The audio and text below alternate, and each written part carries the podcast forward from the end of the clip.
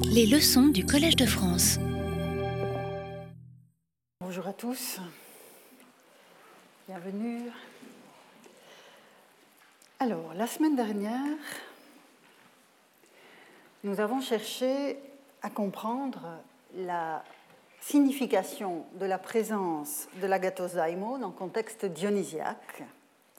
Et à cette occasion, un hôtel creux du sanctuaire de Dionysos dans euh, la cité de Tassos a révélé la présence sur ses flancs d'une norme rituelle. Souvenez-vous, nous en avons parlé il y a une semaine.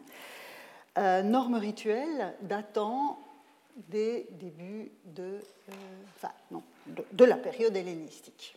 Alors, agathos daimon, agathetuke, ce n'est pas religieusement permis ou témis. Je ne reviens pas sur l'interprétation précise de ce document.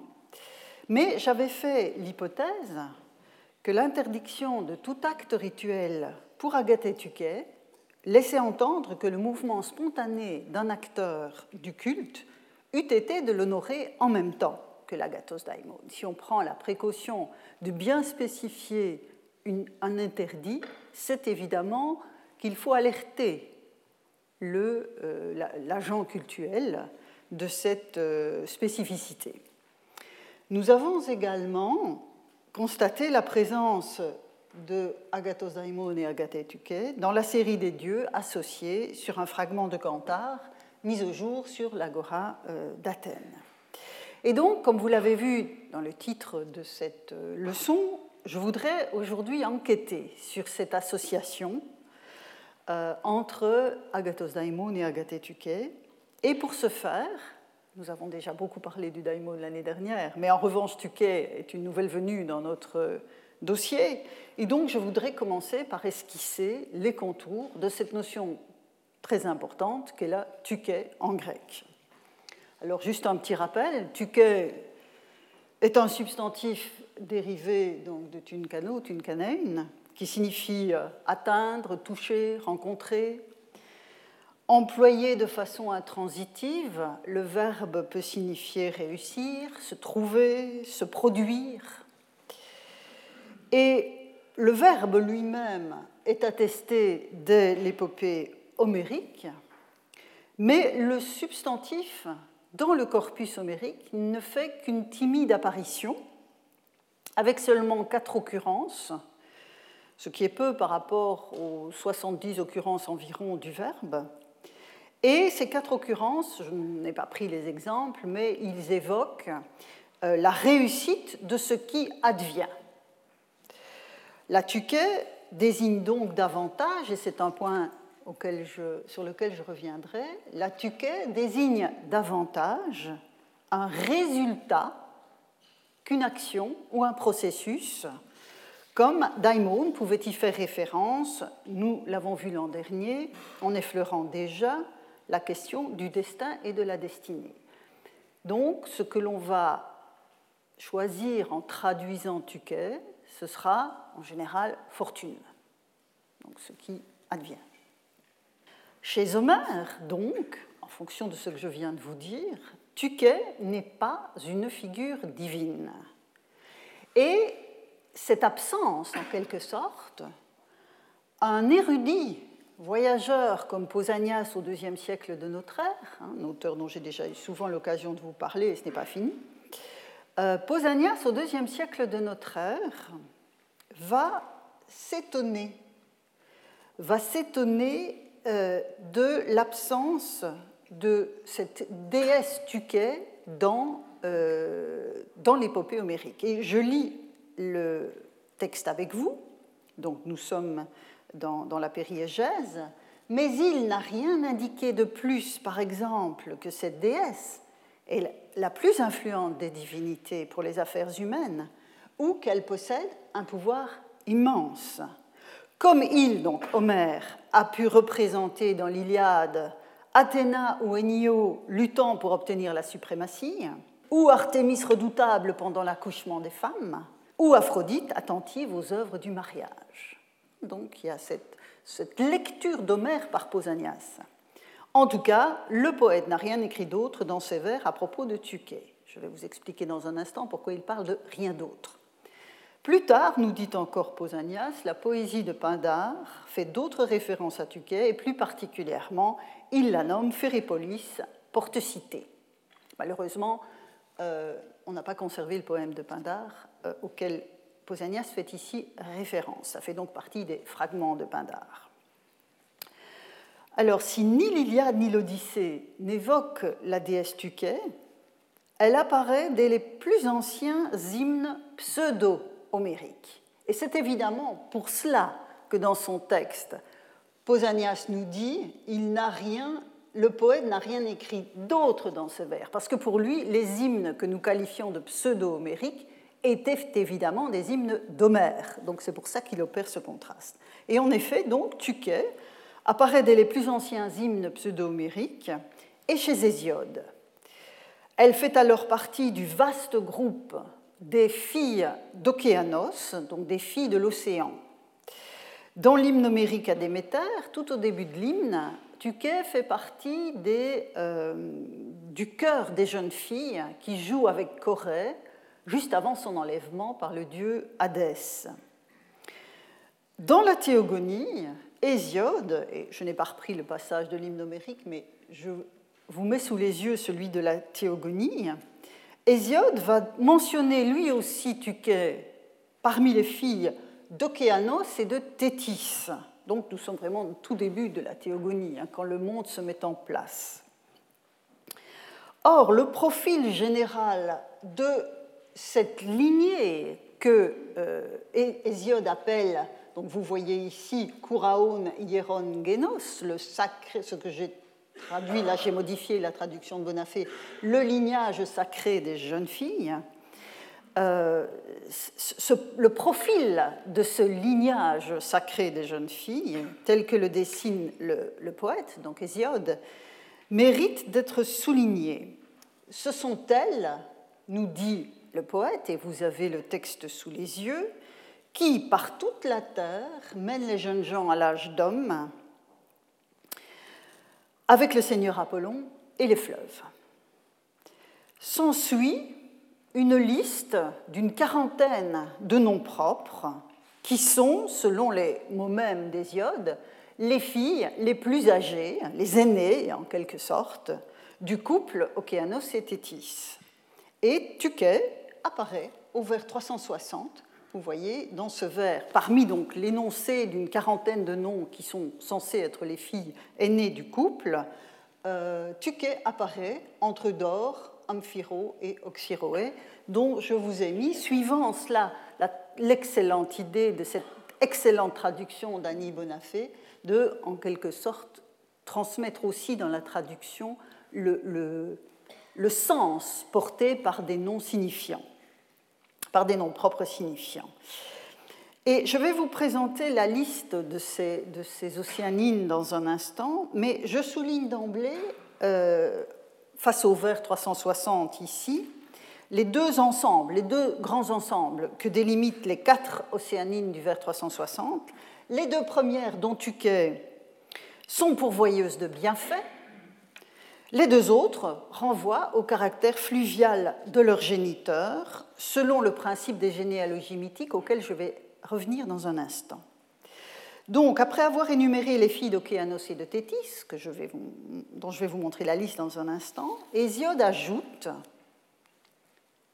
donc au vers 363-368, je lis avec vous, il en est certes beaucoup d'autres. Donc, il vient d'énoncer les 40 aînées, les 40 filles aînées, et il dit, il en est certes beaucoup d'autres. Elles sont 3000, les océanines aux fines chevilles, qui, partout disséminées sur la terre et dans les profondeurs de l'onde, exercent en tout lieu même surveillance, enfants splendides entre toutes les déesses. Et j'ai souligné en grâce dans le texte donc la partie de vers que j'ai, à la suite de Bonafé, traduit par exerce en tout lieu même surveillance. Et tout aussi nombreux sont les autres, les fleuves, au cours retentissant, les fils d'Océanos que mit au monde la dame Thétis. Donc, vous voyez le contexte, nous sommes dans cette énonciation généalogique typique des débuts de la théogonie avec cette lignée des enfants de l'océan euh, et de son épouse en deux grands ensembles, la sainte lignée, la, lignée sacrée des jeunes filles et les fleuves. Alors, j'ai essayé de répartir les noms euh, des océanines, je, ne va pas les lire tous ensemble, soyez rassurés, mais j'ai essayé de, rassembler les, noms de façon euh, thématiquement euh, signifiante.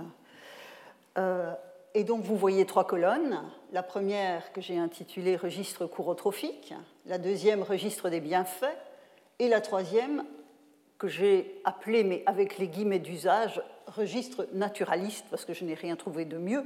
Euh, et puis j'ai mis de côté euh, cette petite liste de six océanines qui rentrent malaisément dans l'une ou l'autre de ces colonnes et qui demanderaient un développement une réflexion à part que je n'ai pas le temps de mener à bien, ça m'emmènerait euh, hors de, hors de mon sujet. Donc, prenons ces, ces, trois ensembles. Donc, la fonction de ces entités divines d'origine océanique est majoritairement chorotrophique. Vous voyez que la colonne de gauche est la plus remplie.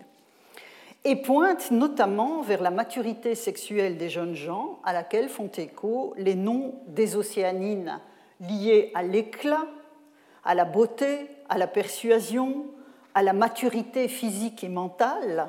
Vous voyez, on a Peito, Admet, l'indompté, euh, Électre, la brillante, on a euh, Zeuxo du joug et euh, Hippo des chevaux. Or, vous devez savoir que la métaphore du cheval que l'on met sous le joug ou de l'animal que l'on met sous le joug est une métaphore du mariage en Grèce. Donc, on est dans un registre euh, chorotrophique. Euh, vous avez Xanthé la blonde, Télesto l'achevé, là aussi la notion de télos en Grèce.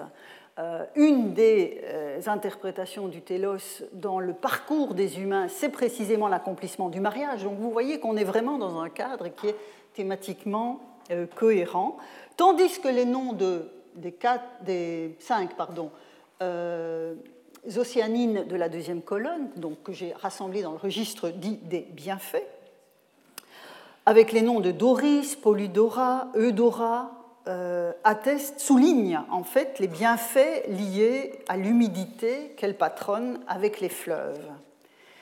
Et Hésiode place même au milieu des océanines, vous le voyez ici, une Pluto, version féminine passablement rare du plus fréquent Plutos ou Plutone, qui signifie la richesse. Alors, comme les fleuves, dont la troisième colonne les rapproche, vous avez là toute une série d'entités euh, dont le nom renvoie au flux, au flot, euh, et donc à, cette euh, ascendance océanique. Donc, comme les fleuves, donc les océanines se déploient sur Terre, elles font partie intégrante de la vie des hommes, de leur paysage, pourrait-on dire. Et c'est sur cet arrière-plan que se comprend Tuquet, ici, que j'ai indiqué donc dans le registre des bienfaits dans la colonne du milieu, en tant que dimension divine. Alors je vous ai dit tout à l'heure la fortune, et je l'ai indiqué là, c'est la traduction la plus, la plus facile, bien sûr. Mais si je devais affiner un peu cette traduction, qui est mal commode quand on traduit, donc fortune est plus, plus facile, mais si je veux essayer de saisir plus finement encore ce que pointe la notion de Tuquet, c'est le surgissement inopiné dans la vie des humains. Et la Tuquet, ce surgissement inopiné, peut être positif ou négatif, et donc ça justifie la traduction fortune, puisque la fortune peut être bonne ou mauvaise. J'en reviens à présent à la question des généalogies, après vous avoir montré le contexte dans lequel s'insère cette figure divine de Tuquet. J'en reviens à la question des généalogies. Alors, comme vous le savez, pour m'avoir, en tout cas ceux qui m'ont déjà entendu euh, à ce sujet, les généalogies sont des outils formidables. Ce sont, c'est une manière d'exprimer les compétences attendues d'une divinité en fonction d'un contexte donné. Donc ce sont des instruments d'élucidation, d'explication, ce sont des gloses. Comme celle de l'hymnomérique à Déméter, donc la Tuquet d'Hésiode et fille d'Océanos et de Thétis, orientée dans une perspective courotrophique et pourvoyeuse de bienfaits liés à l'humidité euh, fécondante. Donc ça, c'est ce que la généalogie hésiodique nous dit de Tuquet, en fonction du contexte dans lequel Hésiode a placé cette déesse. Des réflexions généalogiques différentes ont été conservées pour la période archaïque et le début de la période classique, et elles nous disent d'autres choses encore. Vous voyez, ce sont des outils flexibles, plastiques, et en fonction des contextes et de la narration dans laquelle ces généalogies s'inscrivent, elles expriment quelque chose de la puissance divine. Ainsi, le poète Alcman, dans la période archaïque, si l'on en croit Plutarque qui le cite, faisait de Tuquet la sœur d'Eunomia et de Peito et la fille de Prométhéa, donc qui est le féminin de Prométhée. Hein. La fortune est donc la sœur de, Nomia, que je traduirai par bonne régulation, euh, bonne organisation, juste répartition. Hein, c'est tout ce faisceau sémantique-là qui se trouve derrière Eunomia.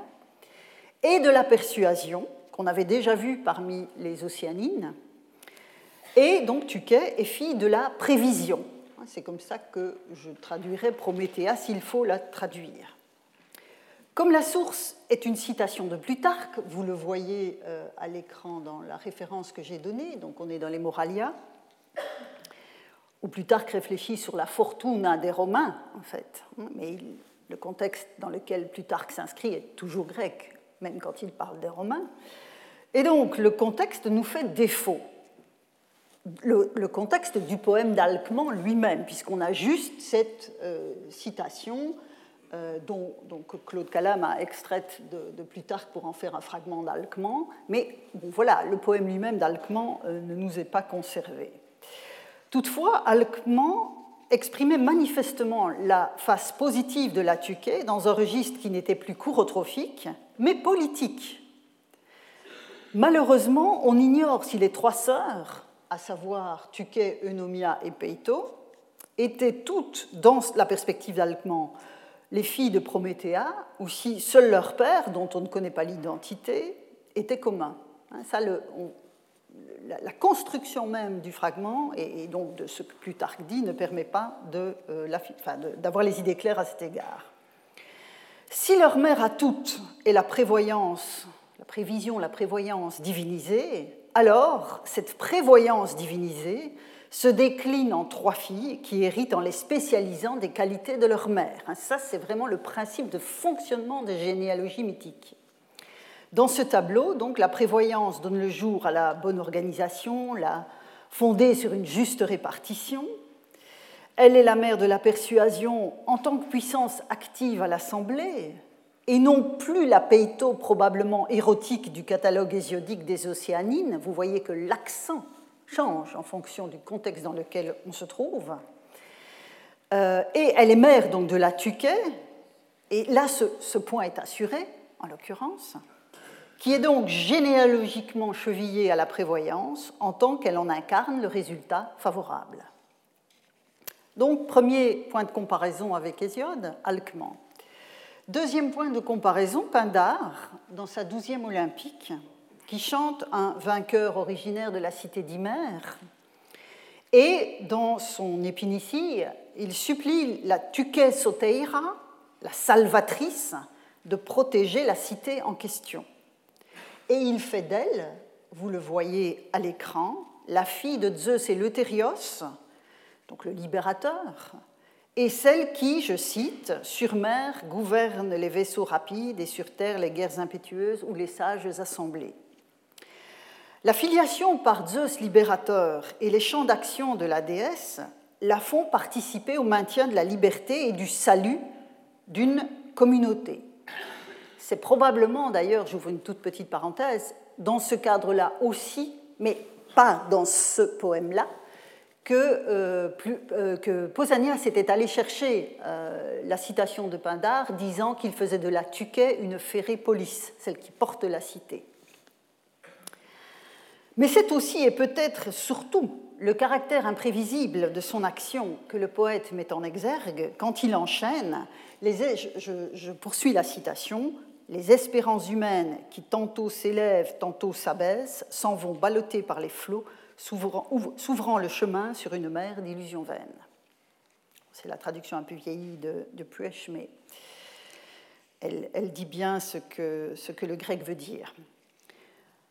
Si l'on en croit Pausanias, je reviens à lui et à un autre poème de Pindare, mais fragmentaire, lui aussi, on n'a pas conservé le poème, on a cette citation de Pausanias.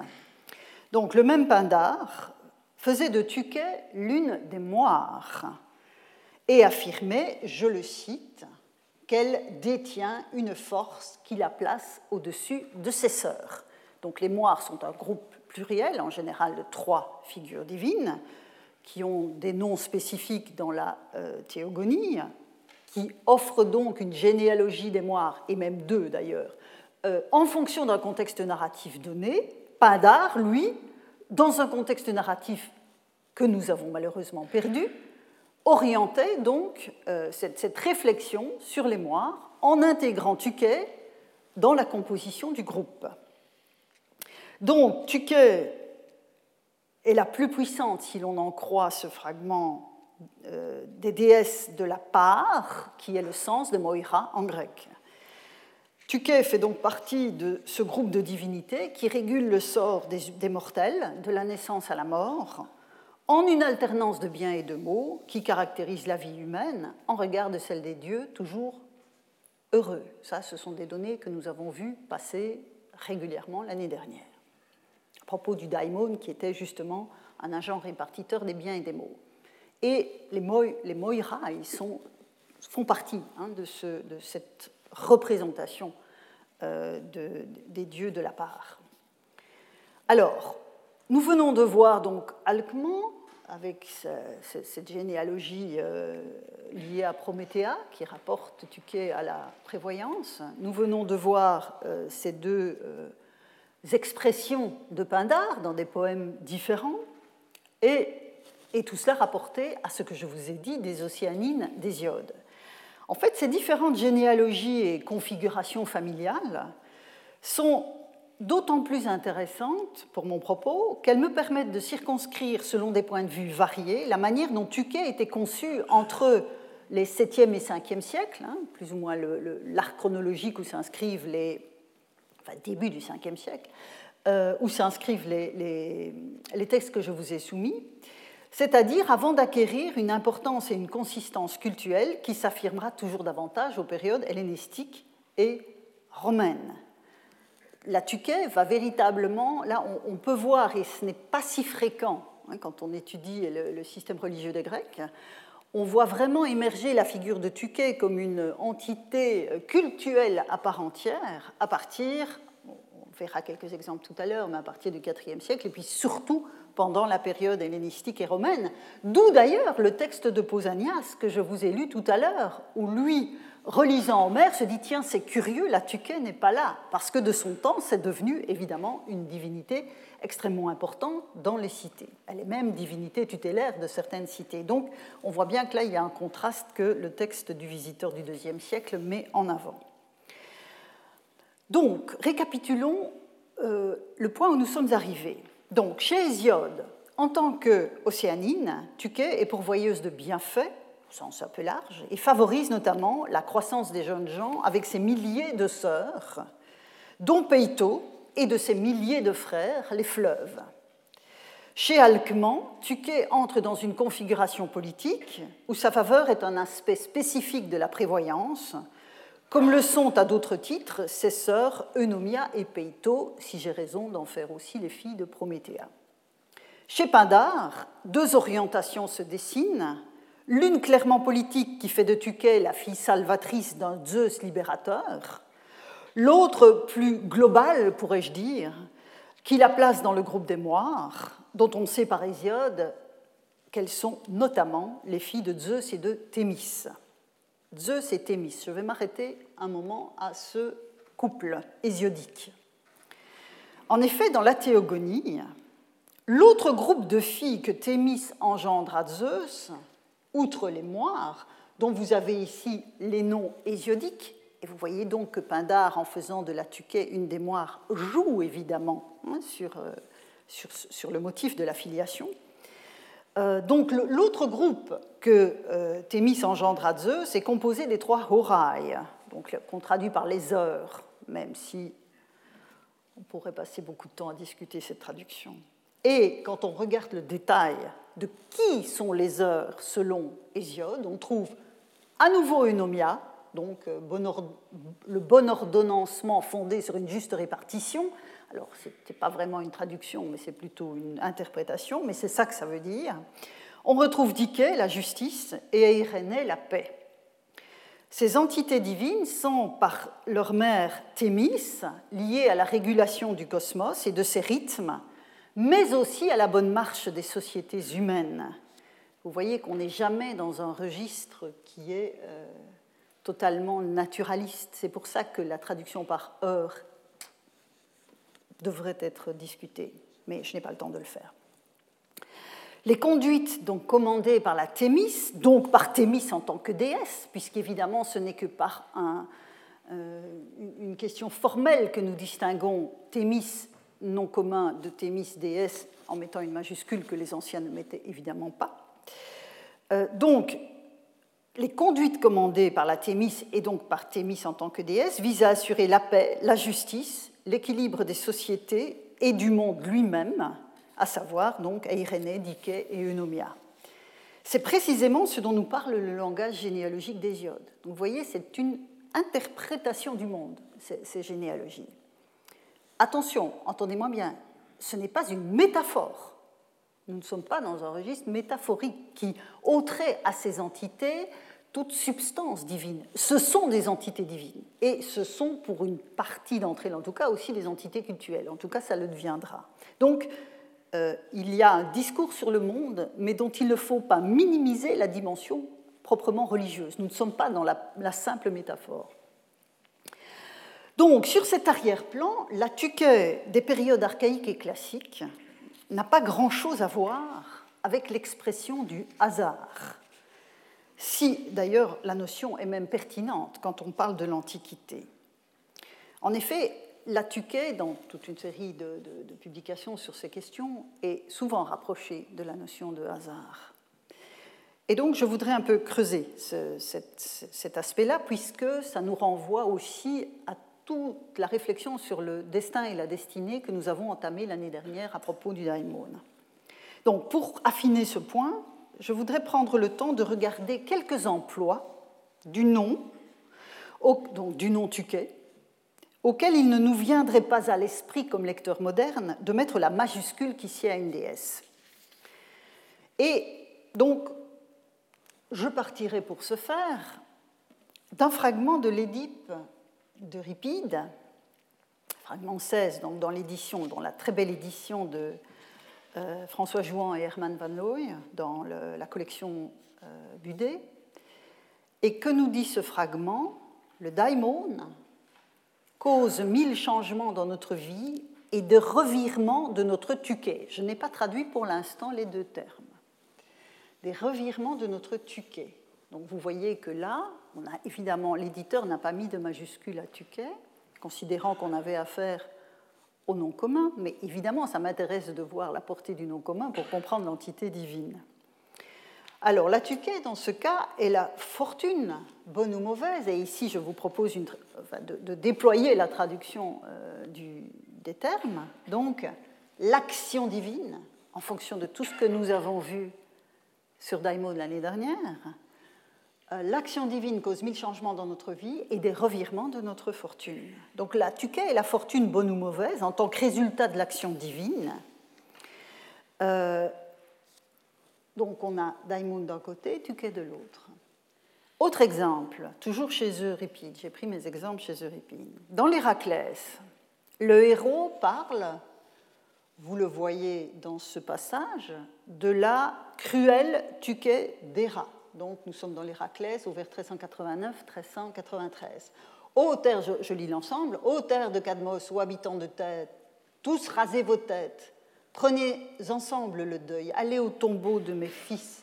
En un mot, que le deuil soit universel pour les morts et pour moi. Vous savez, c'est ce terrible, cette terrible tragédie où Héraclès euh, assassine ses enfants. Euh, à cause de l'aveuglement envoyé par la déesse Héra. Et donc, nous sommes tous les victimes du même coup cruel d'Héra.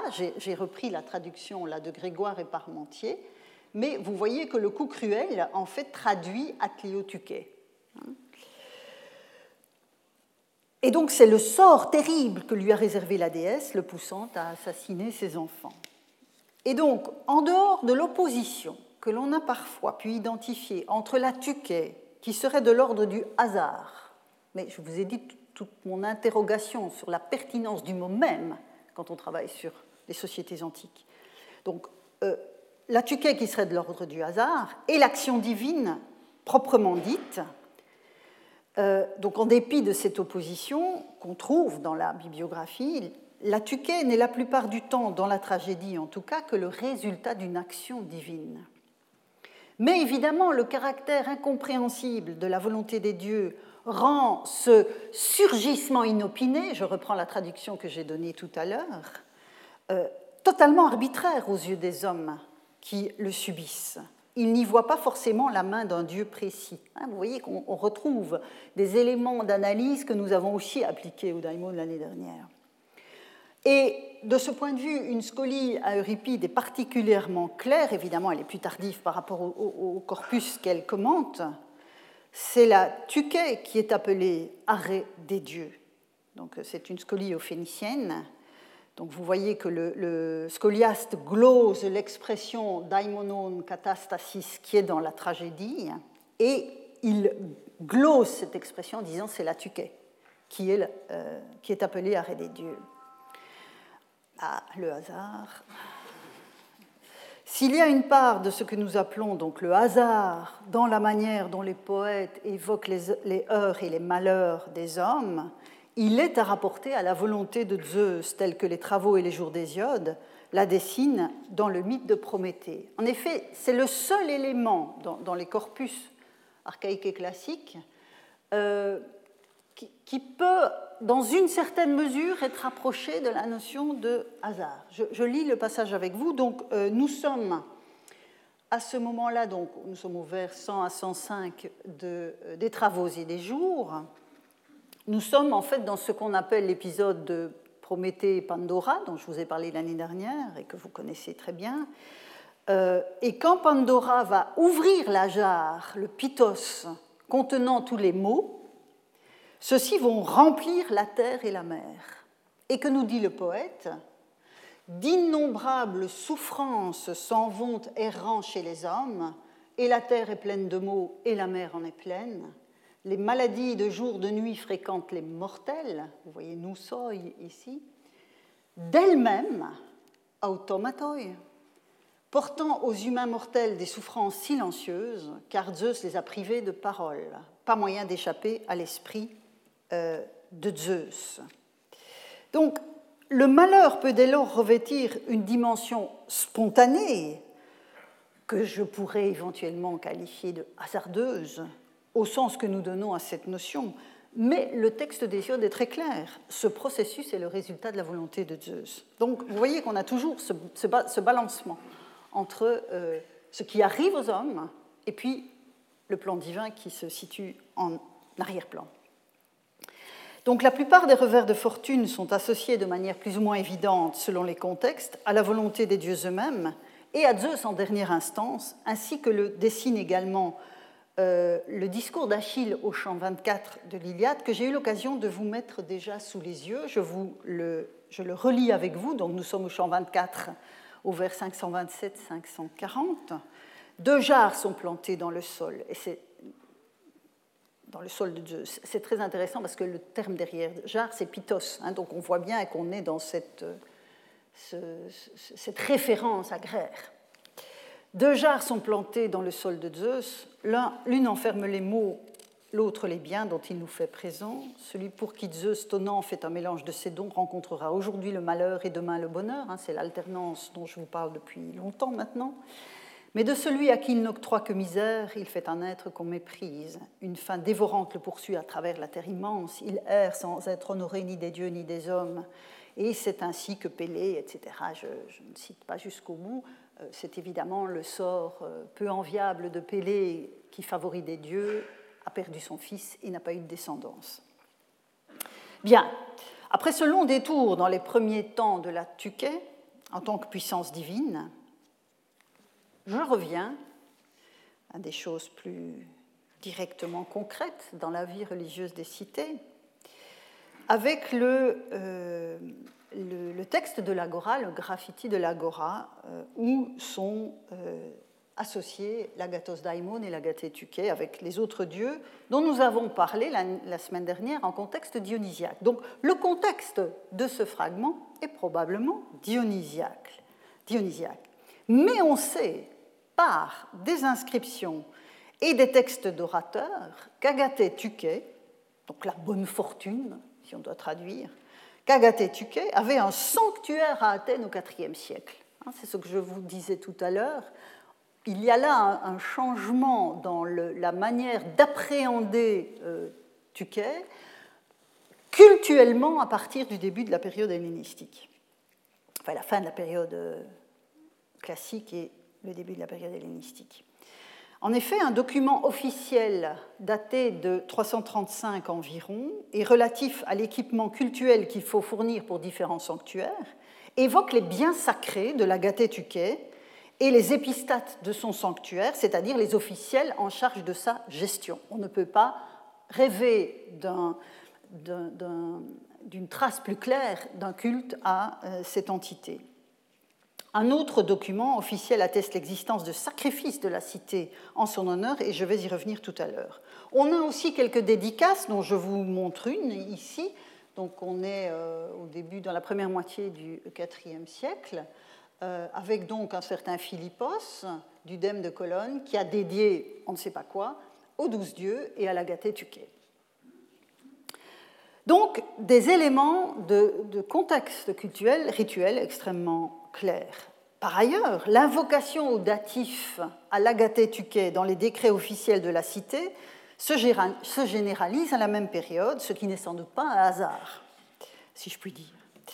En revanche, à Athènes, on ne connaît pas de sanctuaire de l'agathos daimon, à proprement parler.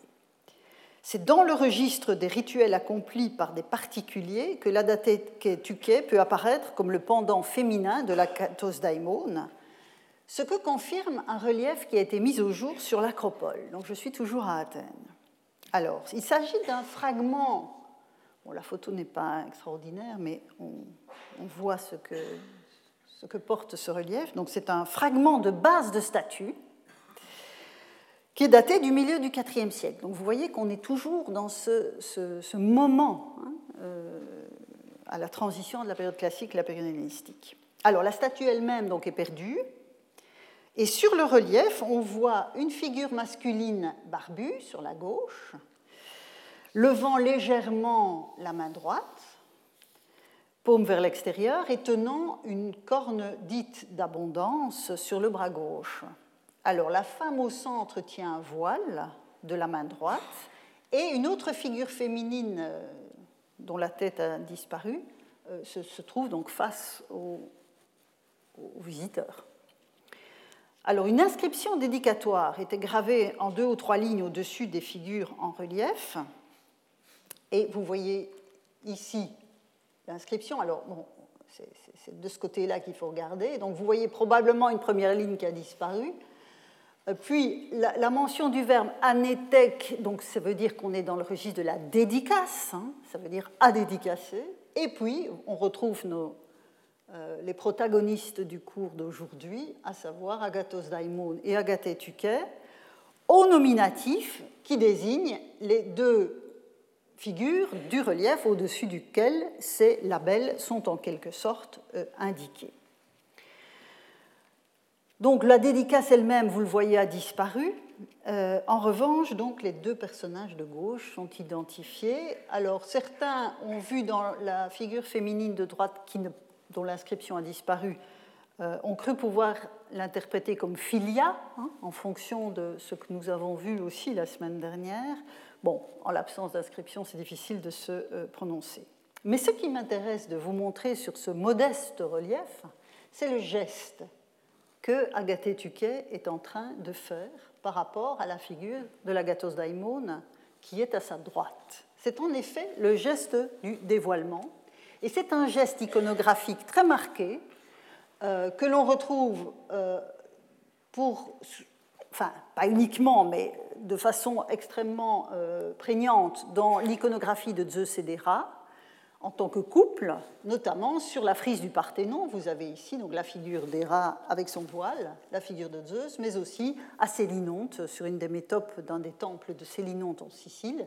Vous avez aussi la déesse qui tient euh, le pan euh, de son voile.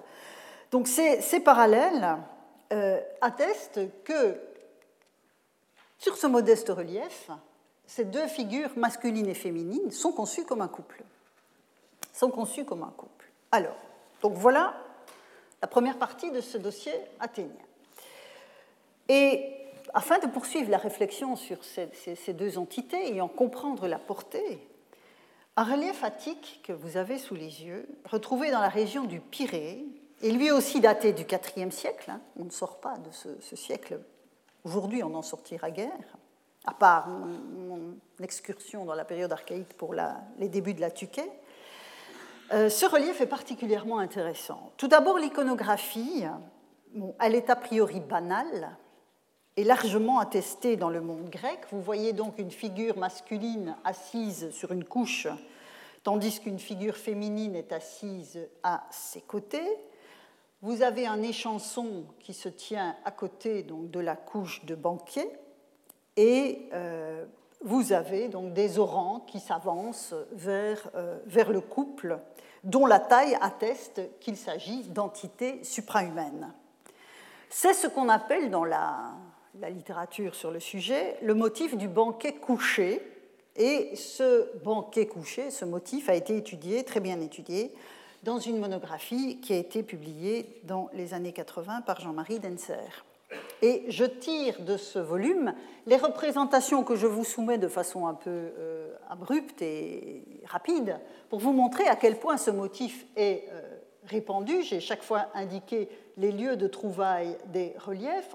Là, vous voyez, on retrouve vraiment le type euh, du banquet couché avec les deux entités.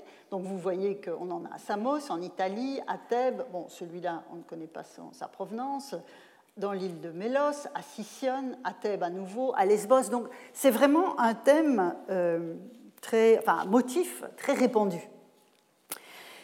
Et ce type iconographique que j'ai appelé en français banquet couché à l'issue du, travail de Denzer, en fait, est surtout connu sous son, appellation allemande en tant que Totenmahl ou Heroenmahl, à savoir repas funéraire ou repas héroïque, et ce, motif a, suscité des discussions euh, érudites infinies depuis le XVIIIe siècle.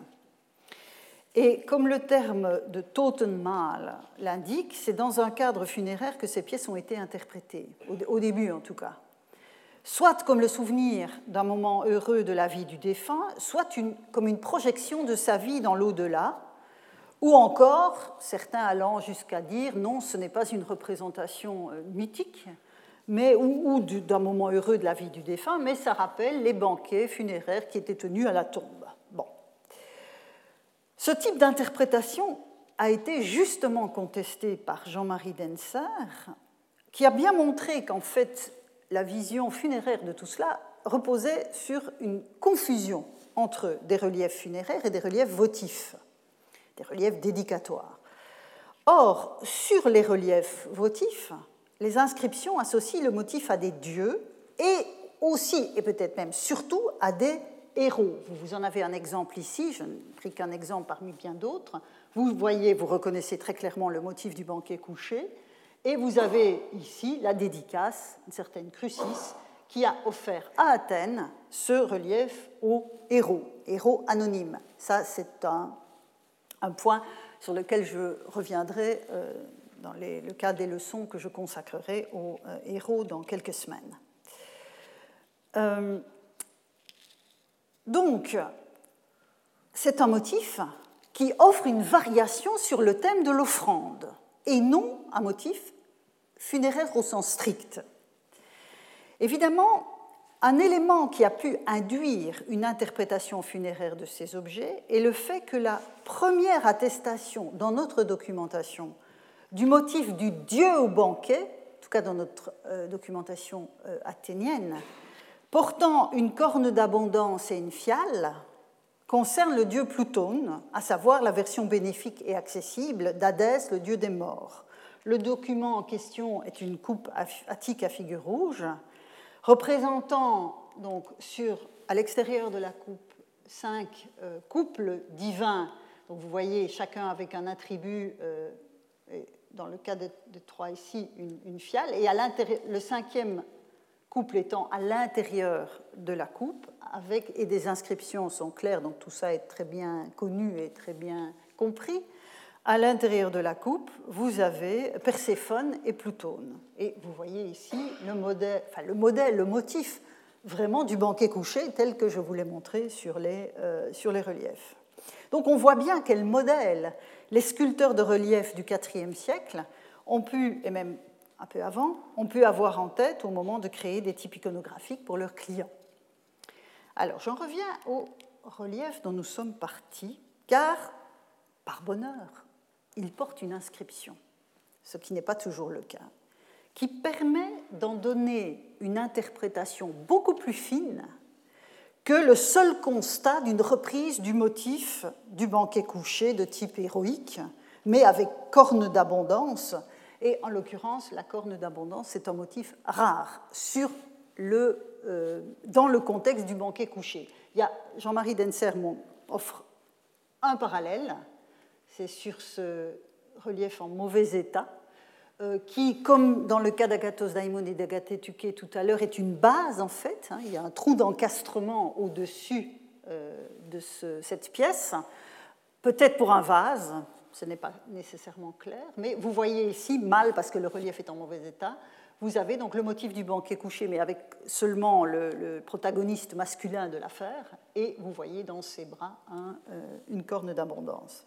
Donc, voilà euh, un dessin du relief qui vous permet d'en saisir les, détails avec plus de précision, et surtout l'inscription inscrite, donc ici, vous voyez le, dessin reproduit la, disposition de l'inscription. Je lis l'inscription, la traduction de l'inscription avec vous, donc Aristomache, Théoris, Olympiodoros, vous avez ces trois noms ici dans la partie gauche du relief, ont dédié à Zeus Epiteleios Philios, à Philia, la mère du dieu, et à Tuké Agathé, la femme du dieu. Alors j'ai rappelé tout à l'heure combien les généalogies poétiques étaient de puissants instruments de détermination du profil d'une divinité mise en contexte. Ce relief athénien de la fin de la période classique, issu d'une démarche familiale, atteste que les, élaborations généalogiques ne sont pas le seul fait des poètes et d'une prétendue imagination poétique.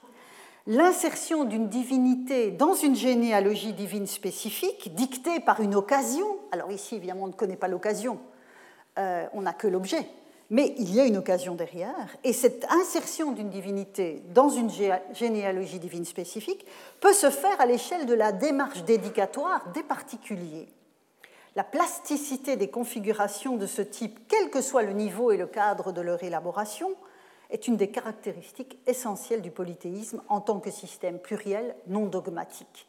Donc vous voyez que l'on soit dans la plus élevée des poésies euh, hexamétriques ou dans le plus modeste des, objets de la pratique du culte au sein d'une cité, on retrouve les mêmes mécanismes qu'il faut donc comprendre ensemble. Alors, dans cette inscription, nous retrouvons donc Agathé en tant qu'épouse d'un Zeus qui porte deux épiclèses. La première, Epiteleios, atteste la capacité du dieu à l'accomplissement, à l'épithéléia. Cette fonction est donc générale, enfin, cette fonction de Zeus est bien connue, mais généralement sous l'épiclèse de Téléos, tout seul, sans le préverbe, on va dire. La seconde épiclèse, Philios, en fait le dieu de l'amitié, ou plus précisément encore de l'interaction positive entre les êtres, à savoir la philia, dont on a parlé déjà la semaine dernière. L'épiclèse est attestée, donc Philios, l'épiclèse de Philios est attestée pour Zeus à Athènes, et je verrai ce dossier la semaine prochaine. Alors, l'insertion de Zeus dans un cadre familial qui sort des schémas habituels, bon, on dirait spontanément en suivant une certaine vulgate poétique archaïque, eh bien que Zeus est l'époux d'Héra et euh, que sa mère est Réa. Hein. Ici, on a une autre euh, traduction de ces liens familiaux. Donc, on va essayer de comprendre.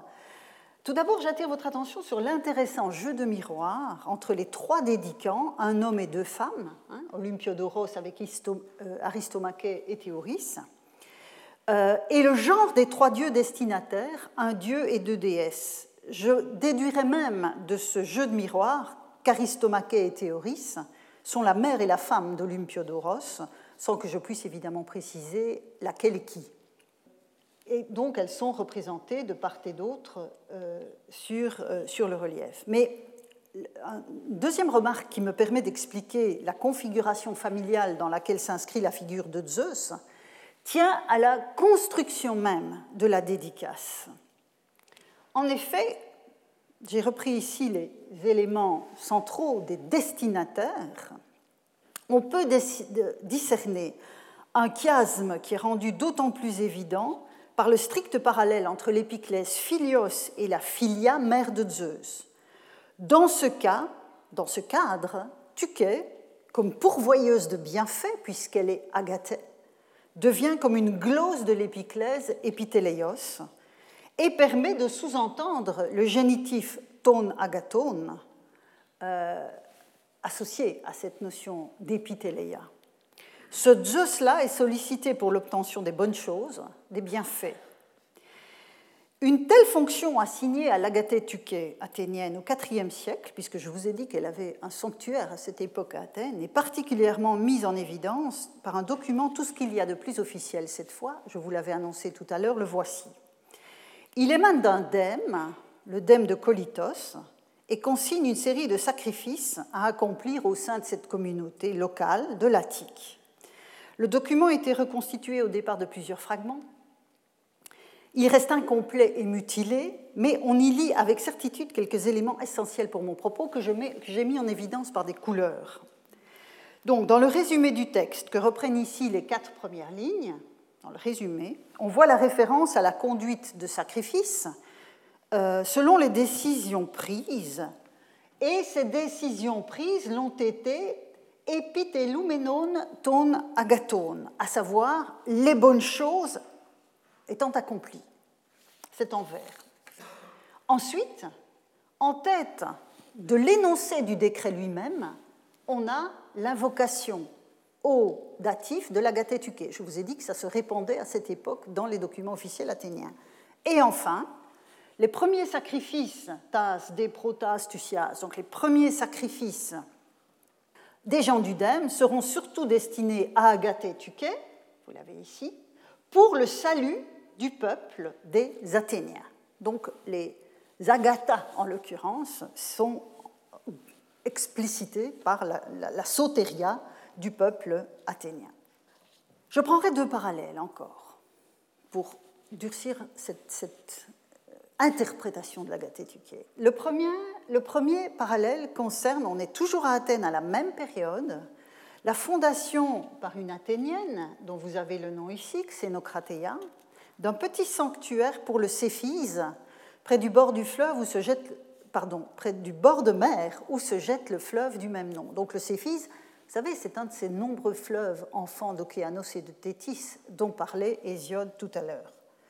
Quiconque passant par là peuvent, à décider Xénocratéa, sacrifier au dieu qui partage l'autel du sanctuaire. Et pourquoi sacrifier sur cet autel? Epi telestone agatone, c'est-à-dire pour l'accomplissement des bonnes choses. Premier parallèle. Deuxième parallèle, Je l'ai déjà produit devant vous l'année dernière, mais pour d'autres raisons. C'est une inscription de Mytilène qui date des années 330, et la cité organise un vœu, une cérémonie de vœux pour une série de divinités, dont la divinité Epiteleia ton agatone. Alors évidemment, on a Tuké Agaté, enfin, Tuka Agata euh, dans euh, l'invocation du décret. Bon, ça c'est assez euh, banal, mais on voit bien que dans le cas de cette conception par la cité de Mytilène d'un groupe de dieux à honorer, ils ont choisi l'épithéléia tonagatone plutôt que la fortune, l'agaté tuquet, euh, comme déesse destinataire du vœu avec les autres dieux. Mais on se retrouve dans le même champ sémantique. Les parallèles donc entre ces différents exemples contemporains attestent que ces différentes configurations répondent à des mécanismes d'élaboration et de fonctionnement similaires. À bien des égards, le Zeus epiteleios philios du relief offert par les trois Athéniens et la série des dieux de Mytilène se refermant sur l'épithéléa tonagatone expriment à des échelles différentes des attentes similaires. Euh, et ces attentes similaires, elles concernent les bienfaits, hein, les agathas au sens large, et ce que j'appellerais, pour utiliser une expression un peu, euh, comment dirais-je, euh, une expression moderne, le vivre ensemble. Le vivre ensemble d'une communauté, et là où la filia apparaissait d'un point de vue familial, on l'a vu dans le relief, vous voyez que c'est l'homonoia ici. Hein, je vous rappelle le vœu, que le conseil et le peuple fassent le vœu aux douze, c'est-à-dire aux douze dieux que l'on a vu tout à l'heure aussi dans la dédicace, Zeus, Basiles, Homonoios, et à l'homonoia, donc la concorde, à la justice et à la téléa, l'épitéléia tonagatone. Donc, de même que Zeus est homonoios associé à la déesse homonoia par la cité de Mytilène, il est philios associé à la déesse Philia par la famille athénienne. Donc, vous penserez peut-être que je me suis ainsi passablement éloigné de mon départ, de mon point de départ, à savoir l'agathos daimon associé à l'agathé tuké. Mais cet éloignement apparent était nécessaire pour mieux y revenir en conclusion de cette leçon. En effet, l'agathos daimon, porteur d'une corne d'abondance sur la base de statues retrouvées sur l'acropole, était associé à l'agathé tuké dans un cadre que le geste de la figure féminine associait à une relation matrimoniale. Je vous ai dit, ce geste atteste que c'est un couple. C'est également ce qu'exprime à sa manière le relief que l'on vient, euh, d'analyser. L'époux de l'Agathé Tuquet est lui aussi porteur d'une corne d'abondance, je vous remets le relief sous les yeux, est lui aussi euh, porteur d'une corne d'abondance, mais il se nomme Zeus epiteleios philios. Il s'agit d'une intéressante variation sur le thème de l'epiteleiaton agathon, attestant que décidément l'adjectif agathos, qui affecte Tuké et Daimon, hein, dans le titre de cette leçon, et dans leur contexte cultuel, ne dit rien d'une quelconque ontologie divine de une quelconque ontologie en termes de bonté divine, si je puis dire, mais exprime les résultats escomptés de la démarche rituelle. Et c'est ce qu'écrivait Théophraste, euh, l'élève d'Aristote, en définissant les objets des sacrifices aux dieux selon trois axes. On doit sacrifier aux dieux pour trois raisons, soit en hommage, soit par reconnaissance, soit dans l'attente des bienfaits. Et vous voyez qu'on retrouve nos agathas ici. En contexte dionysiaque, nous l'avons vu la semaine dernière, l'agathos daimon peut être conçu comme la manifestation concrète de la puissance du Dieu par le don du bienfait remarquable qu'est le vin. L'agathé Tuquet, en fonction de ce que nous avons vu du profil archaïque et classique de Tuquet, est l'accomplissement des bienfaits, à savoir le résultat de l'action divine, du processus que traduit Daimon. Et même si le relief d'Olympiodoros et sa famille représente une scène de banquet couché et active le registre de la filia que nous avons vu à l'œuvre dans le cadre du symposium, le contexte de cet objet n'est pas dionysiaque. On a changé de registre, même si certains des protagonistes sont toujours présents. Le dieu sollicité dans le cas ici de ce relief est Zeus, en position d'Agathos daimon avec cornes d'abondance. On pressent dès lors, j'espère que je vous ai aidé à le pressentir, que ce relief trouvé dans la région du Pirée nous permet d'inscrire la problématique de l'agathos daimon en tant qu'entité qui reçoit un culte, non plus seulement sur l'arrière-plan d'une manifestation divine dionysiaque, mais bien cette fois en référence à Zeus lui-même. Et c'est ce constat que nous permettront d'affiner et de consolider les deux prochaines leçons. Merci pour votre attention. Retrouvez tous les contenus du Collège de France sur www.colège-2-france.fr.